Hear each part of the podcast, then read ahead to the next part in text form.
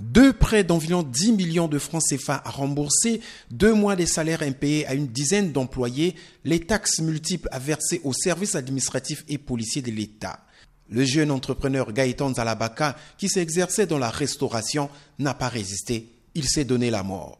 À son restaurant, l'administrateur Destin Bumba raconte le quotidien de leur start-up. Nous avons reçu la police, nous avons reçu le service des mairies, nous avons payé l'impôt, mais vous savez, on paye l'impôt, on n'a pas même de reçu.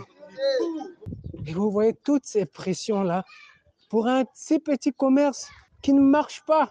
Le chiffre d'affaires a considérablement baissé, mais les charges, elles, ne baissent pas puisque les employés sont là. L'électricité, les factures viennent à des taux exorbitants. Le cas Gaëtan Zalabaka concerne beaucoup de jeunes qui essaient d'entreprendre au Congo.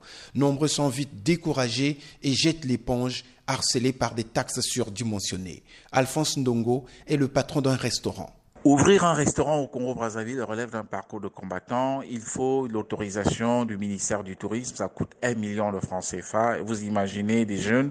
Et après, il y a trop de contrôle. Euh, euh, vous avez la DGST qui vous contrôle, euh, la Direction générale du commerce, la mairie centrale, la mairie d'arrondissement, la police. Euh, bref, tous ces services qui défilent chez vous, c'est pour vous prendre de l'argent. Les jeunes ne reçoivent rien, témoigne-t-il. L'année dernière, par exemple, 2 milliards ont été promis aux petites entreprises, mais aucun versement n'est parvenu aux start-up. Rufin Kinanga, fermier, souhaite que l'accompagnement de l'État soit plus pragmatique dans l'entrepreneuriat des jeunes. L'agriculture ou l'élevage sont souvent sont un métier à perte. Ma ferme est juste à 72 km sur la route nationale numéro 1, mais vous avez au moins 5, 5 pointes qu'il faut payer de chaque passage de votre ferraille. Donc euh, l'agriculture et l'élevage ont vraiment besoin de subventions pour mieux se faire. Jeune patron dans les BTP, Karel Bilongi fait constater l'absence des banques dans l'accompagnement des entrepreneurs. Et par exemple, si nous sommes conduits par la maison d'entreprise, où nous avons le Kitus qui est comme notre garantie, euh, par exemple le marché que le FINEAP a lancé, qui peut évaluer 30 à 40 millions, je sais que je peux soumissionner dès que j'ai gagné.